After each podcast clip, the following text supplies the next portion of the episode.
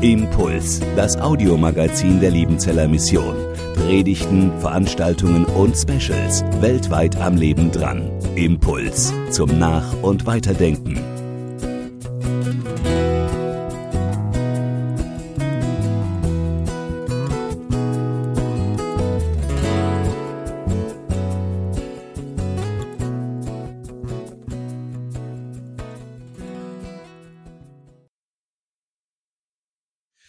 Gnade sei mit euch und Friede von Gott, unserem Vater und unserem Herrn Jesus Christus. Amen. Von meiner Seite ein herzliches Grüß Gott Ihnen allen heute am vierten Advent. Gottes Wort für diesen Sonntag steht im ersten Kapitel des Lukas-Evangeliums. Es ist die Begegnung zwischen Elisabeth und Maria und dann das berühmte Magnifikat, der Lobpreis der Maria. Maria aber machte sich auf in diesen Tagen und ging eilends in das Gebirge zu einer Stadt in Juda und kam in das Haus des Zacharias und begrüßte Elisabeth. Und es begab sich, als Elisabeth den Gruß Marias hörte, hüpfte das Kind in ihrem Leibe. Und Elisabeth wurde vom Heiligen Geist erfüllt und rief laut und sprach, Gepriesen bist du unter den Frauen und gepriesen ist die Frucht deines Leibes. Und wie geschieht mir, dass die Mutter meines Herrn zu mir kommt. Denn siehe, als ich die Stimme deines Grußes hörte, hüpfte das Kind vor Freude in meinem Leibe. Und selig bist du, die du geglaubt hast. Denn es wird vollendet werden, was dir gesagt ist von dem Herrn. Und Maria sprach, und jetzt kommt dieser Lobpreis, meine Seele erhebt den Herrn, und mein Geist freut sich Gottes meines Heilandes denn er hat die Niedrigkeit seiner Magd angesehen. Siehe, von nun an werden mich selig preisen alle Kindeskinder. Denn er hat große Dinge an mir getan, der da mächtig ist und dessen Name heilig ist. Und seine Barmherzigkeit währt von Geschlecht zu Geschlecht bei denen, die ihn fürchten. Er übt Gewalt mit seinem Arm und zerstreut die hoffärtig sind in ihres Herzens Sinn. Er stößt die Gewaltigen vom Thron und erhebt die Niedrigen. Die Hungrigen füllt er mit Gütern und lässt die Reichen leer ausgehen. Er gedenkt der Barmherzigkeit und hilft seinem Diener Israel auf, wie er geredet hat zu unseren Vätern Abraham und seinen Kindern in Ewigkeit. Und Maria blieb bei ihr etwa drei Monate, danach kehrte sie wieder heim. Liebe Gemeinde, Lobpreissongs haben Konjunktur. Da muss man nicht erst Jugendgottesdienste besuchen, da muss man nicht erst in charismatischen Gemeinden ein- ausgehen. Nein, Lobpreiskultur und Lobpreisfrömmigkeit, das ist eine weltweite Bewegung geworden, die fast alle Kirchen und Konfessionen ergriffen hat. Und wer hier regelmäßig in die MBG kommt, der hat auch schon eine Menge von Lobpreisliedern gesungen. Worum geht's eigentlich in Lobpreissongs? Nun, in den Texten geht es in der Regel um Gott oder Christus als König. Und der Einzelne oder auch die ganze Gemeinde kommen zum Thron dieses Königs, um Gottes Macht und Herrlichkeit zu preisen. Es geht um die Anbetung von Gottes Welt und lebensverändernder Macht und Kraft und die in dieser Welt in unserem Leben wirksam werden soll und kann und will. Musikalisch ist das Ganze in der Regel nicht allzu kompliziert. Man kann die Songs auch ganz gut auswendig lernen, weil die Texte normalerweise auch keine Überforderung darstellen. Heute Morgen haben wir auch ein Lobpreislied in unserem Predigtext. Auch hier geht es um einen Lobpreis Gottes, um den Lobpreis Gottes, um seine Macht, um seine Herrlichkeit, es geht in diesem Magnifikat der Maria um Gottes wirklichkeitsveränderndes Eingreifen, um eine Transformation aller irdischen Machtverhältnisse. Es geht um Recht und Gerechtigkeit. Es geht modern gesprochen um das Empowerment der Armen und um eine Entmachtung der Mächtigen. Und Sie merken schon, das Ganze hört sich relativ modern an. Wir sind hier in sehr aktuellen Versen unterwegs. Das Bemerkenswerte aber ist ja, dass dieser Lobpreissong 2000 Jahre alt ist. Er stammt von einer jungen Autorin, die auf ganz merkwürdige Weise schwanger geworden ist. Die Rede ist von Maria, der Mutter Jesu. Es gibt nun eine ganze Reihe, um nicht zu sagen die Mehrheit von Theologen und Exegeten, die sich dazu schriftlich geäußert haben, die bezweifeln, die bezweifeln, dass dieses junge Mädchen dieses Lied geschrieben haben kann. Denn dazu ist dieses Lied auch theologisch viel zu bedeutungsschwer. Da müssen, da müssen frühchristliche Theologen am Werk gewesen sein, weil ja nur Theologen solche Texte schreiben können und äh, so einem und diesem Mädchen dann dieses Lobpreislied nachträglich in den Mund gelegt haben, sozusagen. Der Autor ist ein ganz anderer, aber Maria, der wird es dann in den Mund gelegt. Ich glaube das nicht. Ich glaube das nicht und zwar aus drei Gründen glaube ich das nicht. Der erste Grund ist, dass jüdische Kinder mit genau diesen Liedern groß geworden sind. Die haben mit solchen und ähnlichen Liedern lesen und schreiben gelernt. Die haben die Psalmen auswendig gelernt und nicht nur das, sie haben es gelernt, ihre eigenen Gefühle und Sehnsüchte, ihre positiven und negativen Emotionen in genau solche Lieder zu kleiden. Die 150 Psalmen, die uns im Alten Testament überliefert sind, die in unserer Bibel stehen, die sind der winzige, der winzige Bruchteil einer gewaltigen Liedkultur, einer gewaltigen alttestamentlichen und jüdischen Liedkultur. Und jüdische Kinder und Jugendliche, die lernten nicht nur diese Lieder auswendig, die haben gelernt, selber solche Lieder zu formulieren, solche Lieder für sich zu rezipieren, sie umzuformen, sie weiterzuentwickeln. Sie haben gelernt, mit diesen Liedern zu leben und in diesen Liedern ihr Herz und ihre Seele zum Ausdruck zu bringen. Dass ein 14-jähriges Mädchen, so in etwa nimmt man an, damals wurden junge Mädchen mit 14 verheiratet, dass so ein junges Mädchen wie diese junge Maria so einen Song dichtet, war damals alles andere als ungewöhnlich. Wenn wir es schaffen würden, kleine Nebenbemerkung, wenn wir es schaffen würden, dass unsere Kinder und Jugendlichen, wenn wir es schaffen würden, dass wir selbst unser Leben mit solchen Versen, mit solchen Psalmen, mit solchen Worten in eine Balance bringen, zum Ausdruck bringen, dann hätten wir ganz viel gewonnen für unser Leben, für unsere Gesellschaft, für unser Miteinander in dieser Welt, für unsere Familien und für uns selbst. Hier, man nennt das äh, modern emotionale Intelligenz. Hier wird emotionale Intelligenz gezüchtet und gepflegt und entwickelt, indem Menschen Worte finden, um ihre Gefühle zum Ausdruck zu bringen. Der zweite Grund ist, dass dieses Mädchen auf diese Situation nicht unvorbereitet war. Diese junge Maria die stammte aus einer Prinzenfamilie mit davidischer Abstammung. Das war nicht irgendein Club, es war nicht irgendeine Familie, nicht irgendein Mädchen, das völlig batsch, zack, überrascht, schwanger und dann den Messias zur Welt bringt, sondern dieses Mädchen lebte in der Erwartung und in der Hoffnung, dass aus ihrer Familie, dass aus ihren Reihen, dass aus diesem Geschlecht der Messias kommen würde so überrascht die Maria über die Art und Weise ihrer Schwangerschaft war, so wenig dürfte sie überrascht gewesen sein, dass sie es trifft. Hier ist ein Mädchen, hier ist ein Mädchen, das die Dimensionen dessen, was mit ihr geschah, besser einordnen konnte, als wir es vielleicht denken und meinen. Und alles, was wir von Maria im Neuen Testament lesen, bestätigt diese Annahme. Hier ist eine junge Frau, die wusste, was passiert. Und es gibt noch einen dritten Grund, warum das kein Lobpreis aus der Feder eines späteren christlichen Theologen ist, nämlich weil das gar kein christliches Lied ist. Weiß nicht, ob Ihnen das schon mal aufgefallen ist. Das ist gar kein christlicher Lobpreis. Mein erster Punkt, kein Lobpreis ohne Kreuzestrophe. Kein Lobpreis ohne Kreuzesstrophe. Vielleicht ist Ihnen schon aufgefallen, wenn man dieses Magnifikat liest oder gar singt, dann wird ja automatisch eine ganz, ganz große Frage in uns laut. Stimmt dieses Lied eigentlich? Stimmt dieses Lied eigentlich? Diese Frage sollten wir übrigens bei allen Liedern stellen, die wir so singen, ganz egal, ob sie neu oder alt sind. Stimmt das eigentlich, was wir da singen? Stimmt dieses Lied mit unserer Weltwahrnehmung überein? Stimmt dieses Lied mit der Wahrnehmung unseres Lebens überein? Stimmt dieses Lied damit überein mit dem, was wir eigentlich glauben? Man sollte nicht immer alles gleich glauben, was man so singt, sondern immer wieder mal fragen, stimmt das eigentlich?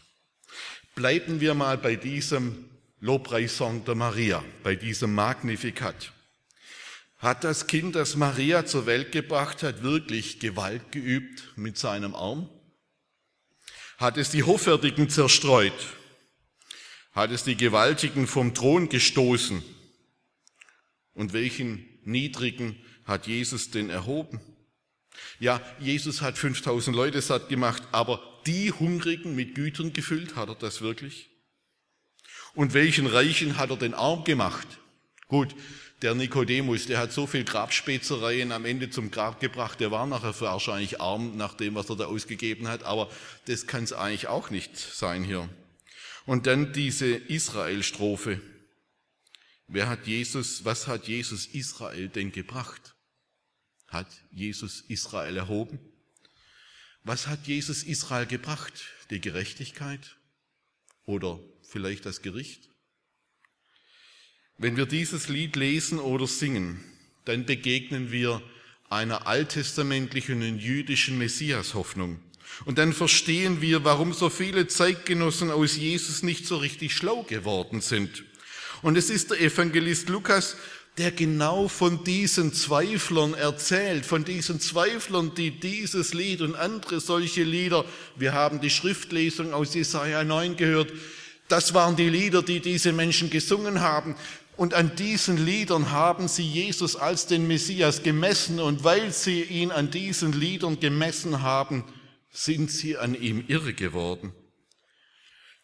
Da ist Johannes der Täufer, der nach seiner Verhaftung rätselnd im Gefängnis sitzt und seine Boten zu Jesus schickt und fragen lässt, hör mal Jesus, bist du es, der da kommen soll? Oder sollen wir vielleicht auf einen anderen warten? Sollen wir vielleicht besser auf so einen warten, wie ihn Maria im Magnificat beschreibt?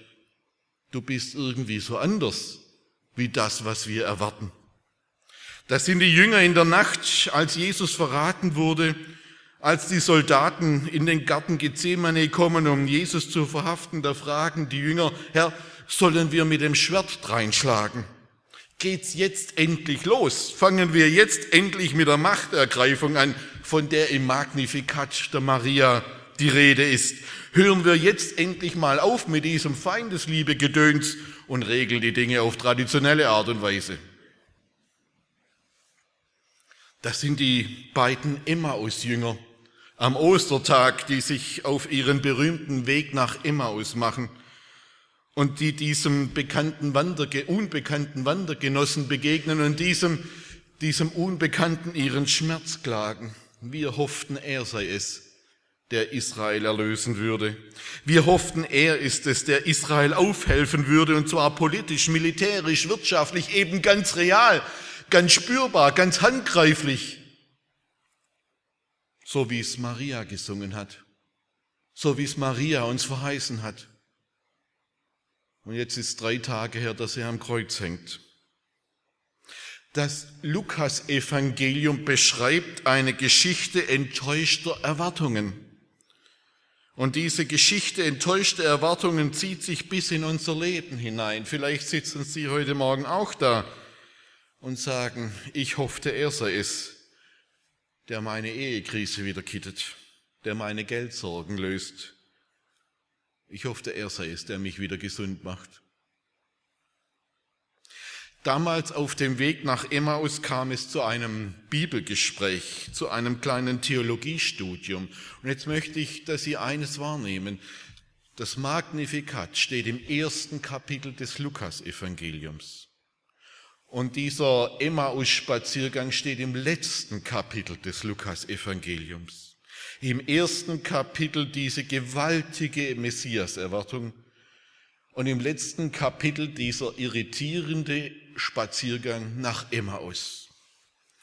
Da kommt es zu einem Bibelgespräch zwischen diesem unbekannten Wandergenossen und den beiden Jüngern und dann kommt es zu einem theologischen Paukenschlag. Da stellt dieser rätselhafte Weggenosse diesen beiden Jüngern eine verblüffende Frage. Musste nicht der Messias leiden und in seine Herrlichkeit eingehen? Musste der nicht leiden, bevor er in seine Herrlichkeit eingeht? Und sie merken, dieses Thema taucht im Lobpreis der Maria nicht auf. Das hatte da noch keinen Platz. Von einem leidenden Messias war im Judentum überhaupt keine Rede. Nein, dort erwartete man genau das, was Maria in ihrem Lobpreissong zu singen hatte. Einer, der mit Gottes Macht und Kraft und Gewalt kommt und alles gut macht, gerecht macht. Einer, der aufräumt, der Israel wieder zu Ehren bringt. Und mit einer einzigen Frage, mit einer einzigen Frage bringt dieser unbekannte Wegbegleiter eine ganze theologische Welt zum Einsturz. Mit einer einzigen Frage bringt er ein theologisches Denken, bringt er ein Glaubensgebäude, ein Hoffnungsgebäude zum Einsturz und öffnet den beiden die Augen für die Wirklichkeit Gottes. Das Lukas-Evangelium nimmt uns mit vom ersten Kapitel bis zum letzten Kapitel mit auf eine theologische Erkenntnisreise, die nicht nur theoretisch ist, die in unserem Leben sich immer und immer und immer wieder abspielt. Was die Jünger auf diesem Weg begreifen mussten und was wir begreifen müssen, ist, dass Leid, Schmerz und Tod keine Zeichen für die Abwesenheit Gottes sind. Was wir begreifen, was sie begreifen mussten und wir begreifen müssen, ist, dass Gott sich nicht darin offenbart, dass er die Gottlosen vernichtet, die Hoffärtigen zerstreut, die Gewaltigen vom Thron stößt, die Niedrigen erhebt, die Hungrigen mit Gütern füllt, die Reichen leer ausgehen lässt und Israel erlöst. Das ist ja die unausgesprochene Erwartung, wenn Menschen auch unter uns diese berühmte Theodizee-Frage stellen, warum lässt Gott so viel Leid zu? Warum legt er den Übeltätern, den Schurken, den Halunken, den Tyrannen und Terroristen nicht einfach das Handwerk? Warum tut er das denn nicht? Mit seiner starken Macht und seinem mächtigen Arm? Was die Emmaus-Jünger damals begreifen mussten und wir heute begreifen müssen, ist, dass Gott sich darin offenbart, dass er zuerst selbst Gewalt erleidet, von den Hoffärtigen verspottet wird und von den Gewaltigen auf dem Thron verurteilt und gekreuzigt wird. An diesem Nachmittag auf dem Weg nach Emmaus wird diesen beiden Jüngern klar, dass das Magnificat der Maria noch nicht die letzte Strophe ihrer Gotteserkenntnis ist und dass, er mancher, dass es manche moderne Lobpreisung auch nicht ist. Auf diesem Weg wird den beiden klar, dass das Leiden nicht etwas ist, was von Gott mit Gewalt beseitigt wird, sondern das Leiden der Weg ist, durch den Gott zu seinem Ziel kommt. Sie lernen, dass das Kreuz nicht das Scheitern ihrer Hoffnungen ist, sondern die Grundlage für ihre Hoffnungen, die Grundlage für ihre Hoffnungen. Auf diesem Weg liegt die Erkenntnis, dass die negativen Dinge unseres Lebens und das Leben nicht mehr, uns das Leben an sich nicht mehr nehmen können dass die schweren Dinge des Lebens und das Lebens, uns das Leben selbst nicht mehr stehlen können, dass uns im letzten nichts mehr trennen kann von der Liebe Gottes. Da mögen die Dinge in unserem Leben laufen, wie sie laufen. Es kann uns nichts mehr scheiden von der Liebe Gottes. Keine Krankheit, keine Krise, kein Konflikt, kein Unheil, keine Verfolgung und kein Tod können uns mehr scheiden von der Liebe Gottes, die an diesem Kreuz offenbar geworden ist. Gott war in Christus und hat all diese Dinge selbst durchlitten. Deshalb klingen auch die christlichen Lobpreislieder nach Ostern anders als der Lobpreis der Maria vor Ostern. 60 Jahre, 60 Jahre nach dem Lobpreis der Maria schreibt der Apostel Paulus der Gemeinde in Philippi auch einen Lobpreissong, nämlich den sogenannten Philipperhymnus. Und dieser, dieses Lobpreislied dreht sich um, diese, um denselben Menschen, von dem auch Maria gesungen hat. Aber wir merken sofort, wie sich die Inhalte vor, und nach, vor Ostern und nach Ostern verändert haben. Philipper 2, da schreibt Paulus, er, gemeint ist Jesus, der in göttlicher Gestalt war, hielt es nicht für einen Raub, Gott gleich zu sein, sondern entäußerte sich selbst und nahm Knechtsgestalt an, war den Menschen gleich und der Erscheinung nach als Mensch erkannt. Er erniedrigte sich selbst und ward gehorsam bis zum Tode, ja zum Tode am Kreuz. Man muss nicht Theologie studiert haben, um zu merken, dass die Tonlage hier eine andere ist.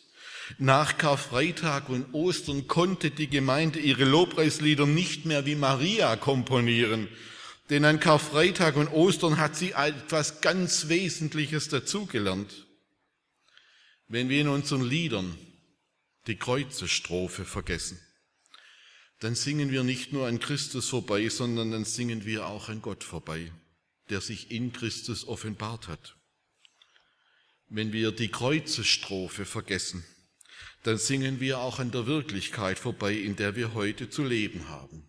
Einer Wirklichkeit, die noch von der Wirklichkeit des Bösen, von Leid und Tränen, von Krieg und Terror, Sterben und Tod geprägt ist. Wenn wir die Kreuzestrophe vergessen, dann halten unsere Lieder der Wirklichkeit nicht stand, in der wir leben.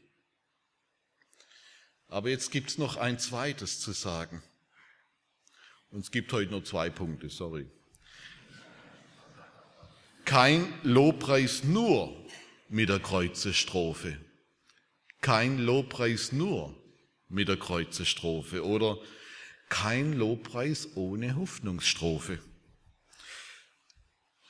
Wir können auch nicht mit der Kreuzestrophe aufhören.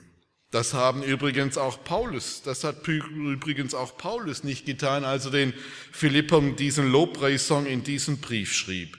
Der hört nämlich auch nicht auf mit den Worten und er ward gehorsam bis zum Tode, ja bis zum Tode am Kreuz, Punkt aus, fertig. Nein, so kann man nicht aufhören. Dieser Lobpreissong geht weiter.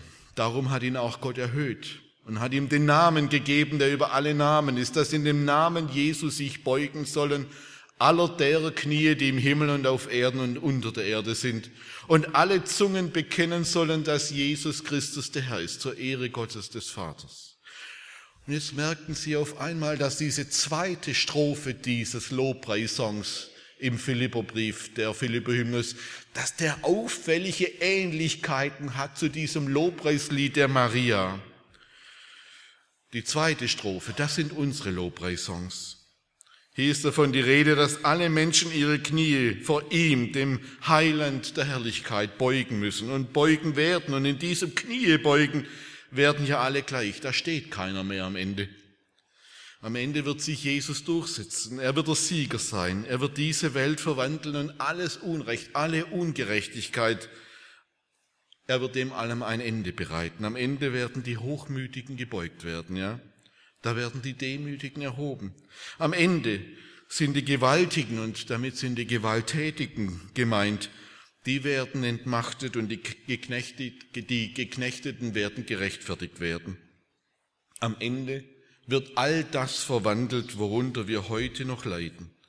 Und am Ende wird auch Israel den Frieden finden, nach dem es sich heute noch sehnt. Aber wir sind eben noch nicht am Ende. Was die ersten Christen noch begreifen mussten und was die große Entdeckung des Neuen Testamentes ist, dass der Messias zweimal kommt. Er kommt doppelt. Es gibt nicht nur einen ersten Advent, es gibt zwei Advente. Ein zweites Kommen Jesu und zu diesem zweiten Kommen, da passt dieser Lobpreissong der Maria auf einmal wieder sehr gut. Unsere Lobpreislieder brauchen beide Strophen. Die Kreuzestrophe und die Herrlichkeits- und die Hoffnungsstrophe. Denn ohne Kreuzestrophe würden wir an der Wirklichkeit unseres Lebens vorbeisingen, aber ohne die Herrlichkeitsstrophe würden wir an der Wirklichkeit Gottes und an der Wirklichkeit seiner Zukunft vorbeisingen. Denn der bedrängende und manchmal ausweglose Alltag dieser Welt hat nicht das letzte Wort. Das letzte Wort hat Gott und er führt seine Zukunft für uns herauf. Wir leben heute in einer Zwischenzeit. Wir leben in einer Wartezeit. Wir sind heute Wartende. Und das nicht nur in der Adventszeit. Und manchmal fordert uns das Warten angesichts der vielen großen und kleinen Nöte unserer Zeit wahnsinnig heraus. Wir sind manchmal in der Versuchung, die Inhalte der Hoffnungsstrophe erzwingen zu wollen, erzwingen zu wollen in unserem eigenen kleinen Leben und erzwingen zu wollen in dieser großen Welt. Und dieser Versuchung sind Christen in den letzten 2000 Jahren immer wieder erlegen. Da wurden Revolutionen und Kriege im Namen Jesu angezettelt und das Leid damit nur potenziert. Man hat die Kreuzestrophe nicht ausgehalten. Und andere sind der Versuchung erlegen, sich mit der Kreuzestrophe zufrieden zu geben und die Hoffnungs- und die Herrlichkeitsstrophe zu vergessen. Da wurde der Glaube dann sehr starr, sehr träge, sehr satt und sehr bürgerlich und das Leid dieser Welt wurde einfach ignoriert. Dieses gehorsame und gleichzeitig gespannte Warten hält man nur aus, wenn man das Magnifikat, den Lobpreis der Maria, mit dem Philipper-Hymnus kombiniert. Wenn wir in unseren Liedern die Kreuzestrophe mit der Hoffnungs- und der Herrlichkeitsstrophe verbinden. Dieses Warten hält man überhaupt nur aus, wenn man singt. Singen ist das beste Mittel zum Warten, zum Aushalten. Es, dieses Warten hält man nur aus, wenn man singt. Und es gibt nichts Besseres beim Warten, als zu singen. Und das tun wir jetzt nach einer kleinen Stille. Fröhlich soll mein Herz springen. Amen.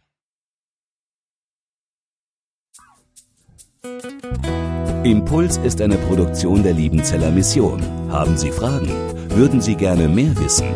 Ausführliche Informationen und Kontaktadressen finden Sie im Internet unter www.liebenzell.org. Die Liebenzeller Mission produziert ebenfalls das Fernsehmagazin Weltweit am Leben dran. Informationen zur Sendung und zum Empfang gibt es unter www.weltweit-magazin.de.